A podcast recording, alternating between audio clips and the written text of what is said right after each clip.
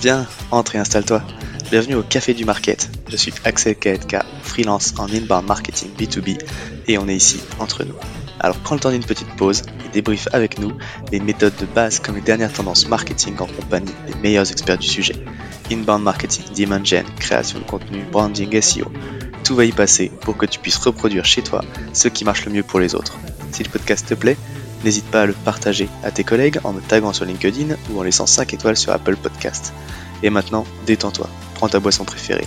Et surtout, si tu entends une discussion intéressante, serre-toi, c'est offert par la maison.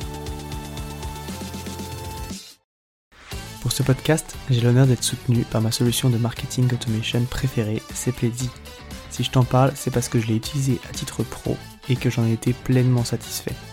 On le sait quand on fait du marketing automation, ce qui est compliqué, c'est d'entretenir constamment des workflows de nurturing et de les mettre à jour avec de nouveaux contenus. Là où Pledzi est très fort, c'est qu'ils ont développé une campagne intelligente qui est capable de pousser automatiquement le bon contenu au bon moment à la bonne personne, en fonction de ses centres d'intérêt et du stade de maturité du lead. Qui ne gâche rien, c'est qu'ils ont une équipe au top avec un service CSM dédié qui est là pour t'aider à mener à bien ton projet. Mais assez parlé, passons à l'épisode. Bonjour à toutes et à tous et bienvenue au Café du Market. Aujourd'hui, on va parler d'un des mécanismes de croissance qui est certainement l'un des plus puissants pour euh, doper euh, le développement de votre entreprise, ce mécanisme, c'est les Growth Loops. Et pour en parler, je suis avec Pierre-Jean Illion, qui est Growth chez Blablacar. Bonjour Pierre-Jean. Hello Axel, comment vas-tu? Bah écoute, ça va très bien et toi? Ouais, ça va très bien également. On enregistre un, petit vendredi matin, donc euh, en pleine forme. Effectivement, c'est toujours le, le moment de la semaine où on est de meilleure humeur.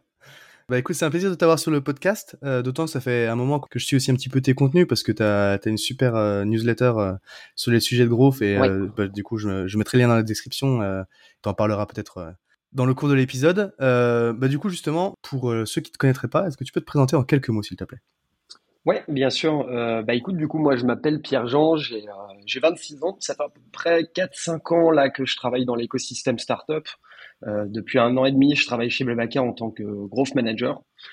En parallèle de ça, je fais pas mal de petites choses. Donc, notamment, comme tu disais, j'écris euh, beaucoup sur des sujets growth. J'ai une newsletter qui s'appelle The Growth Mind. Et puis, euh, ça fait, on va dire, à peu près cinq ans maintenant que j'évolue dans l'écosystème startup. J'ai fait aussi bien des startups assez early, on va dire 5, 10 personnes, que de la scale-up comme Blablacar, en passant aussi par des startups un peu plus mid-stage, type série A, série B, une centaine de personnes environ. Donc toujours sur des postes un peu business et growth. Euh, donc voilà pour la petite présentation. Top. Bah, juste avant qu'on bah, rentre dans le vif du sujet, donc on, parle un petit peu de ce que tu fais. C'est quoi du coup le rôle d'un growth chez Blablacar?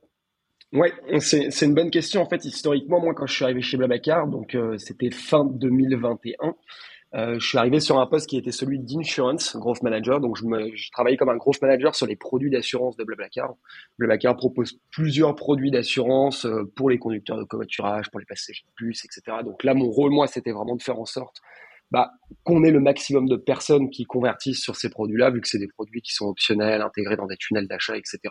Mmh. Donc ça, c'était mon rôle, on va dire, pendant ouais, quasi un an. Et là, depuis euh, quelques mois, environ 5-6 euh, mois, j'ai un rôle qui a un petit peu évolué. Euh, je suis toujours growth manager, mais plutôt sur la partie covoiturage.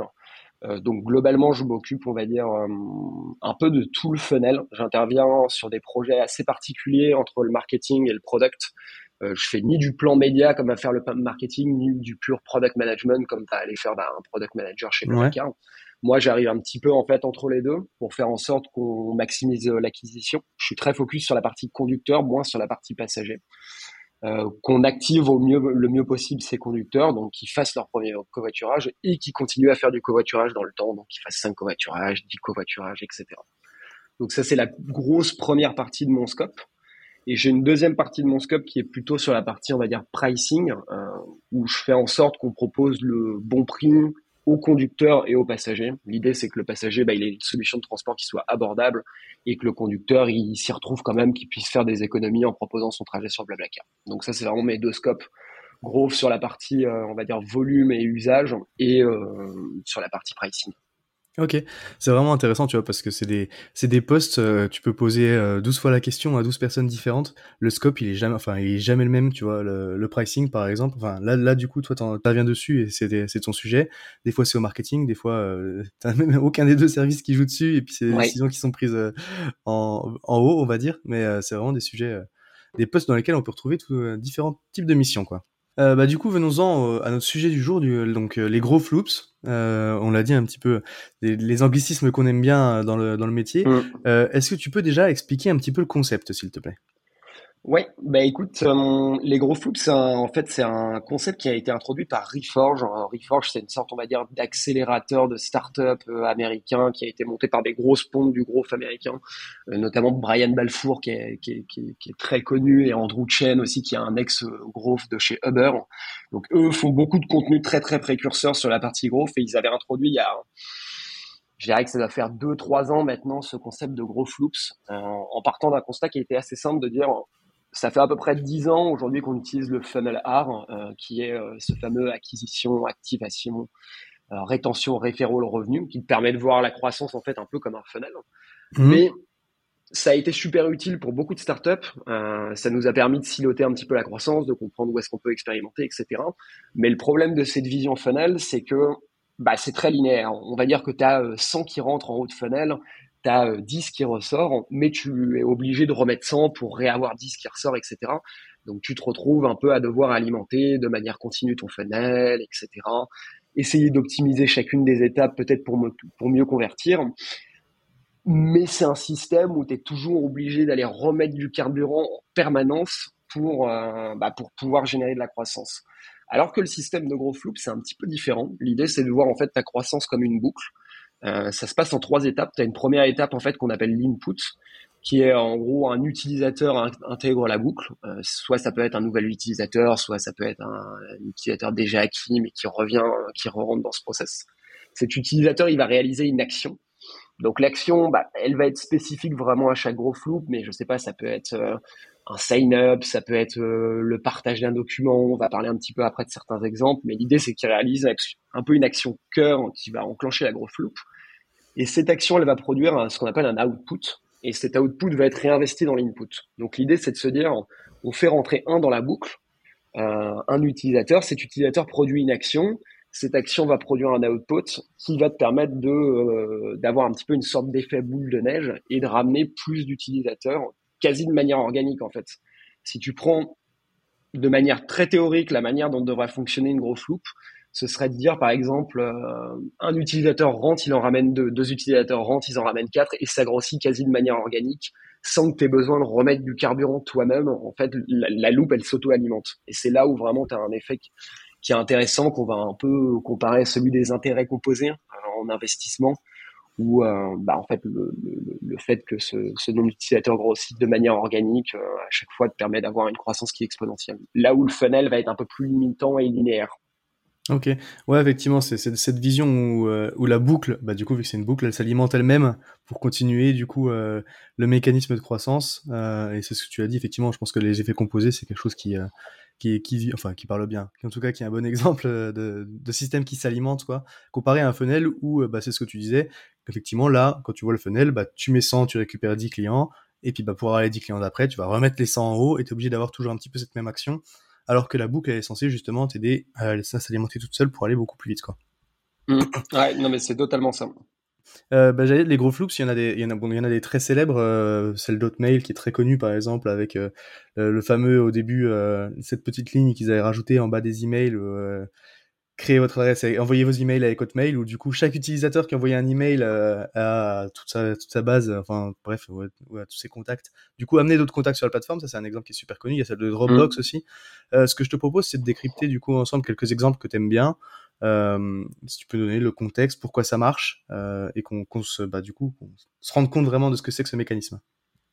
Ouais, bien sûr. Euh, c'est intéressant ce que tu disais parce que euh, effectivement, on a un peu tous en tête ces exemples très célèbres. Là, tu disais Hotmail euh, avec cette signature, Apple avec le envoyé depuis mon iPhone. Ouais. Typiquement, ce sont des gros floupes un peu qui mixent acquisition et referral parce que bah tu vas aller chercher quelqu'un qui n'est pas déjà utilisateur et tu vas le rendre utilisateur grâce à ce, ce, ce petit tweak dans la signature on a moins de gros exemples connus dans le B2B et pourtant c'est quelque chose qui se fait pas mal. Euh, la première chose moi dont j'avais envie de parler, c'était un peu les gros floups en SaaS B2B. Euh, qui sont plutôt, on va dire, dans le monde collaboratif. Euh, donc, je pense à Notion, je pense à Slack, je pense à Figma, Miro, tous ces produits un peu d'équipe, en fait, euh, où on va collaborer, inviter d'autres collaborateurs, etc. sur le produit. Bah, typiquement, eux, ils profitent vraiment des effets composés des gros floups et de manière assez puissante généralement. Parce que hum, bah, l'idée, c'est que si on reprend un peu la structure de la gros floupe, où tu as euh, donc input, un utilisateur, on va dire, rentre dans la boucle, euh, s'inscrit, etc. Action et output. Bah, tu prends, imaginons l'exemple de Slack. Euh, je vais prendre Slack parce que c'est le plus connu. Bah, un nouvel utilisateur s'inscrit sur Slack. Il va vite se rendre compte que pour pouvoir profiter pleinement du produit, typiquement, bah, il a besoin d'avoir d'autres personnes de son équipe et potentiellement pas qu'une parce que si vous parlez juste à deux, le produit aura pas énormément de valeur. Par contre, si vous êtes 10, là, on va commencer à prendre beaucoup de valeur. Donc, l'action qu'il va faire, c'est découvrir l'outil, potentiellement envoyer un message à ses collègues pour qu'ils s'inscrivent sur Slack, etc. Et ça va produire un output qui est, bah, de nouveaux collaborateurs découvrent Slack, s'inscrivent sur la plateforme. Et là, typiquement, la puissance d'une gros loupe comme ça, ça va être que, imaginons, tu as une ou deux personnes ou une équipe. Prenons l'exemple d'une équipe. Tu as une boîte de 100 personnes. Il y a une équipe de 5 qui commence à utiliser Slack pour collaborer en interne bah, rapidement, ils vont aller euh, évangéliser un petit peu ça dans la boîte, etc. Et on va se retrouver avec 100 personnes qui utilisent Slack dans la boîte. Donc tu passes en fait d'un, on va dire, d'un effort d'acquisition qui était euh, celui d'une équipe. On a, euh, on a réussi à acquérir 5 personnes, donc tu as un coût d'acquisition qui est lié à tout ça, etc. Pour finalement en acquérir 100 et avoir un plan qui est dimensionné pour 100 personnes. Et c'est là que tu comprends un peu la puissance du truc. Parce que tu n'as pas besoin euh, eu d'aller chercher ces 100 utilisateurs toi directement. Tu as eu besoin d'aller chercher ta première équipe dans la boîte qui, elle, ensuite a fait ce travail d'aller euh, évangéliser le truc, etc. Donc là, on parlait d'effets un petit peu composés euh, juste avant. Bah là, c'est typiquement le cas. Hein. Enfin, vraiment, tu, tu t'arrives à décupler un peu la puissance de, de, de ces exemples-là. c'est assez fou. Et puis, euh, c'est les mêmes mécanismes. J'ai cité Notion, j'ai cité Figma. Euh, Notion, c'est un peu le même, le même mécanisme.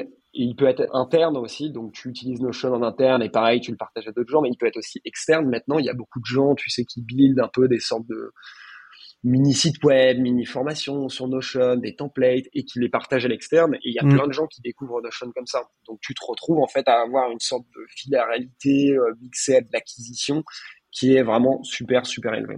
Donc ça, c'est vraiment, je trouve, la, puissance de ces euh, SaaS B2B euh, collaboratifs. Ouais, carrément, tu vois, ça me fait penser à, à Collective, euh, aussi la Collective Work, qui est un, un SaaS pour mm. les collectifs d'indépendants, les collectifs de freelance, qui permet en fait du coup de, aux freelance de collaborer ensemble sur différentes missions, de gérer la facturation, tout ça de façon collective, quoi. Mais justement, c'est c'est ce qu'il me disait parce que j'ai enregistré un épisode avec euh, le CEO Jean de Reblaudre qui va passer euh, juste après le tien. C'est ce qu'il me disait. Euh, en fait, une fois qu'ils ont réussi à capter un freelance, ils ont pas besoin. En fait, ils ont pas besoin de capter toute l'équipe. Ils captent un freelance qui du coup bah va aller chercher d'autres freelances et son, tous les tous les membres de son collectif pour les amener sur la plateforme pour utiliser la plateforme, sachant qu'un freelance peut être membre de plusieurs collectifs. Et donc potentiellement, en plus, à chaque fois que tu vas ramener, bah, tu peux ramener plusieurs collectifs comme ça. Et c'est quelque chose qui s'alimente, euh, qui s'alimente tout seul aussi, quoi. Euh, donc là, par contre, voilà, tu es quand même sur euh, une gamme de produits au final qui est, voilà, c'est très lié, comme tu l'as dit, au, au, business model du produit, même en fait au mode fonctionnel, on va dire un petit peu. c'est des modèles collaboratifs, c'est pas forcément adapté à tout le monde. est-ce, que du, est-ce que tu as un exemple de gros flou qui serait un peu plus classique entre guillemets, mais adaptable presque par tout le monde, quoi.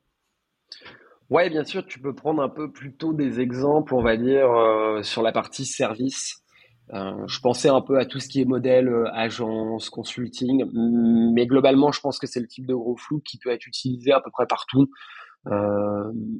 Euh, j'ai même une idée une, euh, en tête de gros flou de restaurant. Euh, tu vois, on n'est pas vraiment sur du B2B, mais on pourra en parler après.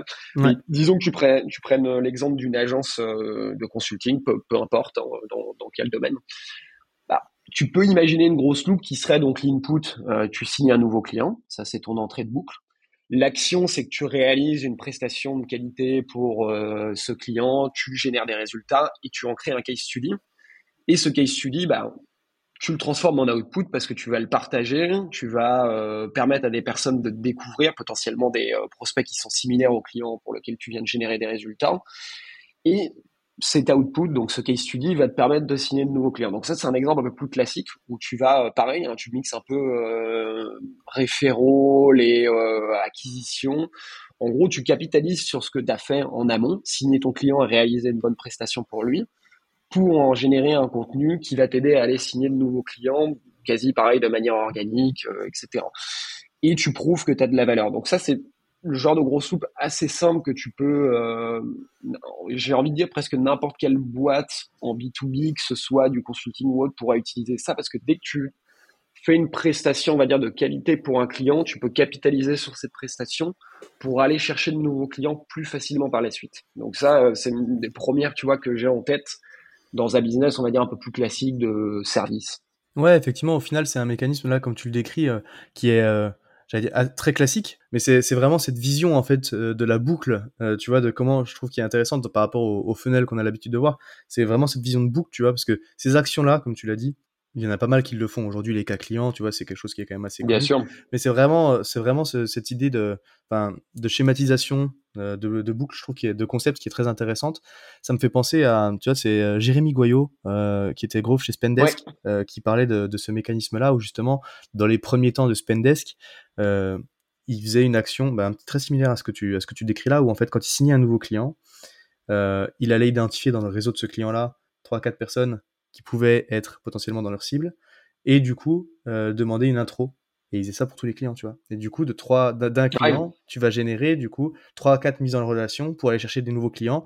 Et bah, tu vois bien que bah, quand de un tu sors quatre bah, et que tu fais ça après à chaque fois, très vite tu arrives sur une coupe qui est exponentielle, quoi. Et ouais, c'est ça. Et là où tu vois, tu parles d'exponentiel, euh, typiquement, tu disais, bah, bon, bah, il signe un client, il a quatre intros, bah, t'en signes deux, t'en as huit. Et, euh, donc, en mm. fait, tu vas mettre plus d'efforts en acquisition, tu vas signer plus de nouveaux clients, ces nouveaux clients vont te ramener plus d'intros, et hop, t'as, mm. la boucle qui, qui démarre, qui s'enclenche. Et euh, comme tu dis, il n'y a rien en soi de très compliqué. C'est vrai que souvent, quand on voit un peu la gros visuellement, on voit le truc, ok, input, action, output, ça peut paraître un peu théorique. Mais en fait, c'est un mécanisme qui est déjà utilisé par beaucoup de boîtes euh, sans même vraiment le savoir. Mais par contre, essayer de voir sa croissance sous la forme d'une boucle et pas d'un funnel, bah, ça peut vraiment un peu changer la manière dont tu visualises le truc et te dire, bon, bah, ok, comment je fais pour transformer plein de choses en une boucle? Comment est-ce que je fais pour produire de la valeur ajoutée chaque fois que je fais une action particulière? Mmh. Et c'est, c'est vraiment plus une vision, euh, on va dire qu'un framework que tu suis à la lettre, hein, purement. Euh, il y a peu de boîtes qui ont 10 euh, gros floops à côté et qui regardent des métriques de partout. Hein. c'est plus, on va dire, quelque chose de, qui t'aide à, à, à, mapper euh, la manière dont tu veux voir ta croissance. Quoi. Carrément, c'est ça que je trouve tu vois, intéressant et c'est pour ça que j'aime bien cet exemple que, que tu as donné à la fin aussi parce que quand on parle de Notion, quand on parle d'Hotmail ou de Dropbox, c'est très lié au produit, tu vois, et on pourrait se dire non, en fait la GrowFloop c'est pas pour moi parce que c'est pas adapté à mon mode de fonctionnement. Mais en fait, c'est juste une question de de vision des choses, d'état d'esprit au final et de façon dont tu regardes ta croissance et comment est-ce que tu peux justement essayer de tirer parti de ces effets composés là et de mettre en place une boucle qui peut te servir ton, euh, servir ton business. Et comme tu l'as dit, cet exemple de referral au final ou de case study, c'est quelque chose qui est adaptable dans tous les presque tous les domaines. Et tu vois, je parlais euh, là juste avant, je citais l'exemple des restaurants. Bah, typiquement pour un restaurant, si tu dis euh, ok, j'ai envie d'avoir une grosse loops euh, où chaque fois que j'ai un client qui vient manger chez moi, bah, il partage son plat sur les réseaux sociaux. Qu'est-ce que je peux faire pour que cette loupe soit la plus efficace possible, pour que sur 100 clients, j'en ai le maximum qui partagent quelque chose sur les réseaux sociaux? Bah, Je vais faire en sorte de créer mes plats, de dresser mes plats d'une manière où ils vont être très Instagrammables. Tu vois, je pense qu'il y a beaucoup de restos d'ailleurs qui le font très bien et on voit qu'il y a des restos qui sont pas forcément largement meilleurs que d'autres, on va dire, dans la qualité de, de, de la bouffe, mm. mais qui ont un peu ce truc en plus dans la manière dont ils présentent les choses, dont ils vendent le truc, où les gens partagent énormément et ça leur donne beaucoup de viralité. Et typiquement, ça, bah, ok, input, j'ai un client qui vient manger euh, au restaurant, action, il prend une photo de son plat, output, il la partage sur les réseaux sociaux, d'autres gens découvrent le resto, viennent mm. manger au restaurant. Ça, c'est pareil, c'est une grosse loupe euh, assez simple de restaurant, on est dans un business très classique. Mais rien que le fait de se dire bah, comment je peux faire en sorte que j'ai le maximum de gens qui partagent mes plats sur les réseaux sociaux, bah, ça va t'amener peut-être à le dresser un peu différemment, sans rogner sur la qualité, bien sûr. Hein. Mm. Mais ça te permet de, voilà, de voir ta croissance de cette manière-là. Ouais, c'est Pokawa qui avait fait un truc comme ça, je crois. Où euh, ils ont fait euh, dans tous les dans tous les dans tous les magasins, euh, enfin dans tous leurs points de vente, du coup, restaurants, mais c'est aussi truc à emporter, tu vois. Ils ont ils ont designé un petit espace qui est canon en termes de, de, graphisme, tu vois, justement pour que les gens se prennent en photo. Tu vois, et du coup comme ça les gens viennent viennent se prennent en photo dans le truc, le partage, c'est comme tu l'as dit, c'est instagrammable quoi. Et, et donc ça attire d'autres gens derrière. Et c'est vraiment le mécanisme que tu décris là quoi. Ok, super intéressant. Bah écoute, merci pour pour ces exemples et puis et puis l'explication du concept. Euh, maintenant qu'on a parlé de ça, j'allais dire, euh, c'est vrai que bon, on parle de, bonnes pratiques, d'exemples qui marchent et tout. Euh, J'aime bien aussi toujours parler hein, de trucs qui marchent un petit peu moins bien ou qui sont un peu plus difficiles, on va dire, en, marketing en gros. Du coup, c'est quoi tes trois gros challenges du moment à toi? Bah écoute, oui, j'en ai pas mal en ce moment. Euh, je vais commencer par un des plus gros challenges, on va dire, qu'on a chez Blablacar euh, actuellement et auquel moi je participe de manière active. Euh, j'ai un gros challenge, on va dire, sur la partie euh, acquisition et activation de nouveaux conducteurs sur notre application de covoiturage du quotidien qui s'appelle Blablacar Daily, qui est une application vraiment différente de Blablacar, qui est destinée à un usage où les gens font du covoiturage domicile-travail, où tu as un calendrier que tu uploads sur l'app, etc. Donc c'est un usage un petit peu différent. Euh, mais euh, là, depuis le 1er janvier, le gouvernement, en gros, a lancé une sorte de bonus covoiturage euh, où tu peux avoir en fait 100 euros si tu covoitures de manière régulière pour la courte distance. Tu vois, il faut que tu fasses 10 trajets en 3 mois. Mmh. Et pour la longue distance, il faut que tu fasses 3 trajets en 3 mois. Donc, bah, le challenge, c'est de faire en sorte qu'on ait le maximum de conducteurs qui découvrent que ce bonus existe et qu'on puisse être qu'on puisse faire en sorte de les activer rapidement, de faire en sorte qu'ils trouvent des passagers sur bah, euh, le trajet sur lequel ils voyagent quotidiennement. Euh, donc on a on a un gros challenge là-dessus et il y a pas mal si on va dire on se met vraiment sur la partie très grosse de challenge qui en découlent qui sont de se dire euh, comment est-ce qu'on mesure que nos actions ont de l'impact comment est-ce qu'on fait pour avoir un bon tracking regarder les bons KPI comprendre l'attribution un peu de chacun de nos canaux nos touchpoints etc qui sont voilà on va dire des choses euh, assez techniques euh, qui regroupent pas mal d'équipes différentes. Ça peut regrouper un peu de la data analyse de la tech du marketing etc mais il y a un gros challenge de bien comprendre l'attribution de nos actions euh, avec des modèles d'attribution qui sont assez complexes etc mmh. notamment on fait pas mal de choses en redirigeant les conducteurs qui publient des trajets courte distance sur Blablacar vers Blablacar Daily tu vois, donc on a tout un challenge qui est de faire switcher des utilisateurs d'une app à une autre, qui est quelque chose qui est pas forcément évident. Hein. T'arrives, on va dire que t'arrives sur Blablacar, tu publies un trajet courte distance, et nous on va te dire, bah en fait, t'as plus de chances de trouver des passagers sur Blablacar Daily parce que c'est une application de covoiturage du quotidien. Et euh, mais toujours est-il qu'il faut que tu fasses un effort toi en tant qu'utilisateur, euh, et donc t'activer va être un, peu plus compliqué que si t'étais allé directement sur l'application. Donc il y a plein de choses qui sont mises en place pour ça, mais ouais, c'est un beau challenge. Et après, on a pas mal aussi de problématiques de conversion euh, sur lesquelles moi je travaille pas mal avec des équipes produits. Euh, bah, faire en sorte que les gens comprennent bien comment poster un covoiturage, comment accepter une demande, euh, comment continuer à covoiturer dans le temps, etc. Donc ça, c'est un bon premier gros challenge. j'ai un deuxième challenge qui est quelque chose bah, qu'on essaye de faire continuellement chez Blablacar fonction du contexte, en fonction potentiellement de la concurrence, etc. Qui, j'en parlais avant, mais qui est de proposer le bon prix à nos conducteurs, à nos passagers. Il faut que chacun s'y retrouve, hein, donc il y a toujours un bon ajustement à avoir. Mhm. Et troisième gros challenge qui est plutôt perso, c'est euh, faire grossir ma newsletter qui s'appelle The Growth Mind, euh, donc euh, sur laquelle j'écris pas mal sur des sujets growth et plus généralement un peu plus tech aussi. Donc c'est un peu mes trois gros challenges du moment, on va dire. Ça marche, bah, je, je, mettrai le lien du coup, dans la description. Écoute, si ça peut, si ça peut t'aider, euh, ça, ça, me fait plaisir. Euh, et je bah, suis sûr que pour, pour le coup, en plus, euh, pour en avoir lu quelques épisodes, il y a des choses qui sont très intéressantes. Donc, allez-y. écoute, encore une fois, merci, merci pour tout ça. Si tu devais résumer notre échange, du coup, c'est quoi le, le, truc que tu retiendrais, le conseil que tu retiendrais de ce qu'on s'est dit par rapport à ce concept justement? Ouais, si, si je devais un, peu retenir une chose de l'échange, c'est euh, donc on a dit le concept de gros flou, c'est euh, assez théorique. Par contre, c'est vraiment en fait le genre de framework qui te permet de te poser parfois pendant une heure, de prendre un peu de hauteur sur la manière dont aujourd'hui tu gères ton acquisition, ton referral, potentiellement certains process internes à la boîte, ouais, vraiment prendre de la hauteur, regarder, se dire, bon, bah, aujourd'hui, comment je fais? Et est-ce que si j'applique un framework différent, ou j'ai une vision totalement différente, je peux changer radicalement certaines choses? Et je trouve qu'en fait, quand tu regardes un peu ta croissance en gros floupe, c'est le genre de choses dont tu peux te rendre compte versus si tu prends le funnel classique. Ouais, prendre le temps de sortir un petit peu la tête du guidon euh, pour, euh, pour questionner aussi du coup les, process et la façon euh, de travailler qu'on a un petit peu classiquement super intéressant. Ça marchait, tu vois, je pense que ça contribue beaucoup, tu vois. Moi, perso, j'ai vraiment vu un gap aussi euh, dans mon boulot, dans mon expérience professionnelle.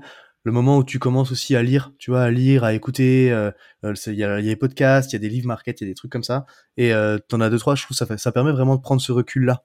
Tu vois aussi, je pense, tout ce qu'on est capable de faire en termes de contenu ou de veille à côté, quoi. Ouais, euh, totalement. Et d'ailleurs, je rebondis sur ça. Ça pourrait être un deuxième conseil qui, qui est pas vraiment en rapport avec cet échange, mais je suis totalement aligné avec toi. Il y a beaucoup de gens qui disent oui, je lis pas beaucoup de contenu et tout euh, parce que j'ai pas le temps. Mais en fait, on se rend pas compte du temps que ça va nous faire gagner, même de lire 10, 15 minutes, euh, de faire un peu de veille sur son sujet par jour. Pas grand chose, mais ça peut te permettre d'ouvrir les yeux sur pas mal de choses qui existent. Et ouais, moi, c'est quelque chose que je fais de manière régulière et que je conseille à tout le monde, ouais, clairement. Bon bah écoute, encore une fois, merci pour tout Pierre-Jean. Euh, c'était cool de t'avoir bah, merci euh, pour, pour discuter euh, de ça, même si c'était, pour le coup, c'est un, épisode un peu théorique, mais c'est cool d'avoir pu partager aussi des exemples qu'il applique. si jamais il y a des questions pour toi par rapport à ça, donc on a dit il y a évidemment ta newsletter, mais du coup on peut te trouver sur LinkedIn. Ouais, le plus simple, je pense, c'est de me contacter sur LinkedIn. C'est là où je suis, je suis, le plus actif. donc c'est Pierre-Jean Ilion, H-I-2-L-I-O-N, si vous voulez me retrouver sur LinkedIn. Carrément. Bah écoute, encore une fois, merci pour tout. Et puis bah, il me reste à te souhaiter une bonne journée. Merci Axel, merci pour l'invitation et très bonne journée à toi. À plus. Salut. À tous ceux qui ont tenu jusqu'ici, déjà merci beaucoup et j'imagine que le sujet vous a plu, donc n'hésitez pas à envoyer de bonnes ondes à notre invité. Pour ceux qui le souhaitent, le meilleur moyen de soutenir le podcast, ça reste d'en parler autour de vous et de laisser 5 étoiles sur votre plateforme d'écoute préférée. Je compte sur vous. Et dans tous les cas, je vous dis à bientôt pour un prochain rendez-vous au Café du Market.